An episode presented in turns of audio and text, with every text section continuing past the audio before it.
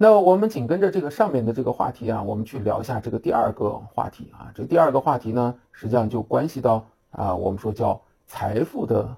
这个我们说固化导致的一个结果呢，就是不同的年龄阶层目前它的资产负债的这个状况是不尽相同的，这会导致它的年龄跟它的风险偏好之间实际上是有着非常大的一个关联的。哎，这个话说起来绕嘴了，简单讲就是年龄大了，手上有钱的。他在消费上，在花销上，在投资上，他的行为跟二十岁的毛头小伙子手上一旦有了钱以后，他的投资行为是完全不同的啊。讲到这儿呢，实际上就比较的好理解了。如果把时间拨回去，你现在二十岁，手上有钱，你会怎么做？我们说请客吃饭喝酒夜总会，还会干什么？你大概会不投房子，你就投股票；不投股票，你可能就去炒币；不炒币，你就去炒鞋；不炒鞋，你可能就去我们说这个啊，我们说炒卡啊，炒盲盒。啊，刮刮乐，因为对于你来讲呢，年轻就是你的资本，那么你充满了对于这个世界的我们说这种这种这种欲望啊，同时呢，你很愿意去获得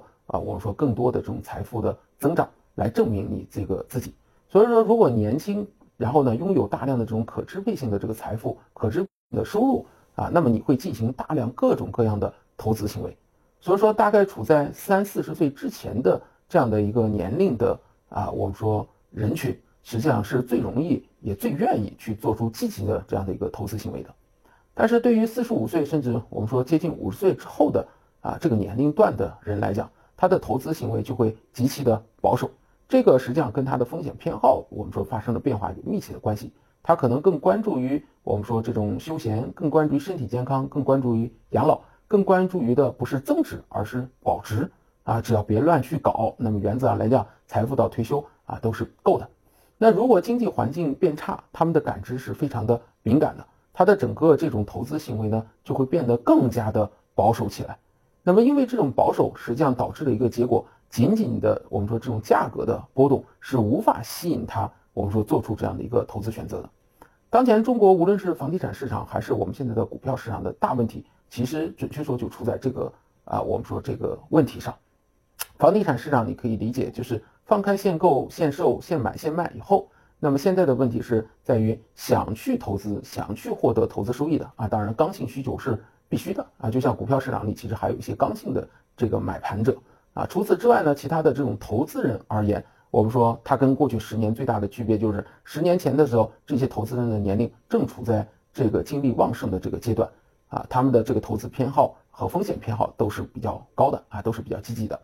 那所以说呢，你会发现呢，他其实都会做出积极的这个反应。当前呢，可以这么说，真正意义上，我们说想投资、想买房的这些年轻人，目前更多的是过去十年背上负债的，所以对他来讲，可动用的、可支配的这种财富是相对非常有限的。那在这种背景下呢，我们说对于他，你想说啊，这个他可以持续的进入到这个市场，其实相对来讲是非常有难度的啊。也就是简单讲，他可支配的财富非常的这个有限。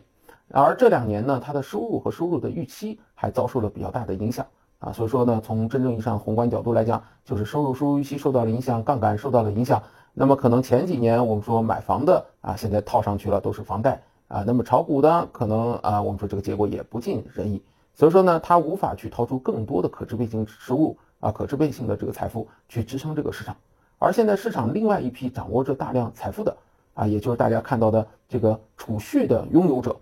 那当然了，我们说你绝对不能拿这个储蓄的水平去衡量，拿人均的储蓄去衡量，说能有多少人的这个啊资金可用于投资啊？那么他们不投房子就会投股票，这是其实普通老百姓认知的一个巨大的误差，他忽略了中间的这种我们说财富分配啊的这个分化。那么当前呢，就像我们说那储蓄数据一样，可能是百分之九十八的人存了那百分之二的钱，而百分之二的人存了那百分之九十八的钱。并且呢，这百分之二里头，可能有大部分的人是围绕在这样的一个五零、六零、七零啊，包括一部分八零的这样的一个年龄段。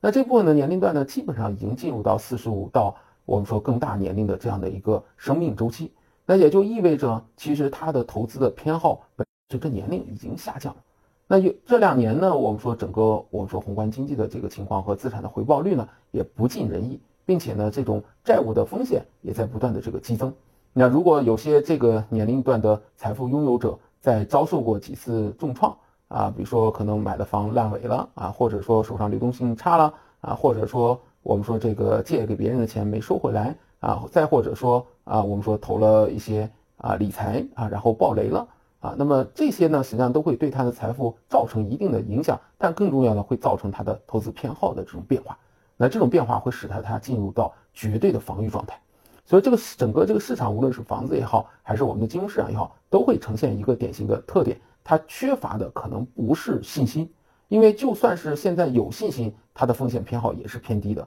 而对于那批看到有信心的人来讲，他是没有钱啊，所以说呢，你可以理解这中间还存在着这样的一个差异性。其实当年的日本在进入到我们说九零年房地产泡沫破裂以后的这个老龄化阶段，那其实也出现了这样的一个财富分配的一个固化。那这种固化呢，一直到我们说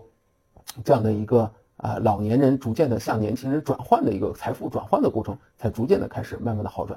当然了，一定会有人说，哎，那这个老的有钱，把钱交给这个下一代，让他们去投资去花就好了啊。当然了，有这样的一个想法的，肯定家里是这个不一定是这个富二代或者富三代了啊。因为你要知道，中国的或者说东亚地区的这种家长式管理啊，你不绝对的证明你自己。啊，我们说家族的财富并不会真正意义上的交到你手上，不管你多大。那么二十岁，更多的可能希望的是这些孩子啊，我们说你学点艺术呀，啊，做点你自己喜欢的这个事情呀，啊，把钱存到银行收点利息，然后呢收点房租，你呢就是好吃好喝好玩的就行了。啊，经济不太好的这个情况下呢，别去折腾啊，不折腾啊，家里的钱就守住了，一折腾家里的钱可能就这个没了。真正意义上，我们说大概只有百分之十左右的，我们说这样的第三代。啊，我们说或者第四代吧，因为还有一些老钱的第四代，真正意义上才进入到这样的一个接班状态，百分之十左右里边有有将近只有百分之二到三的人是接了老一代的啊这种业务线，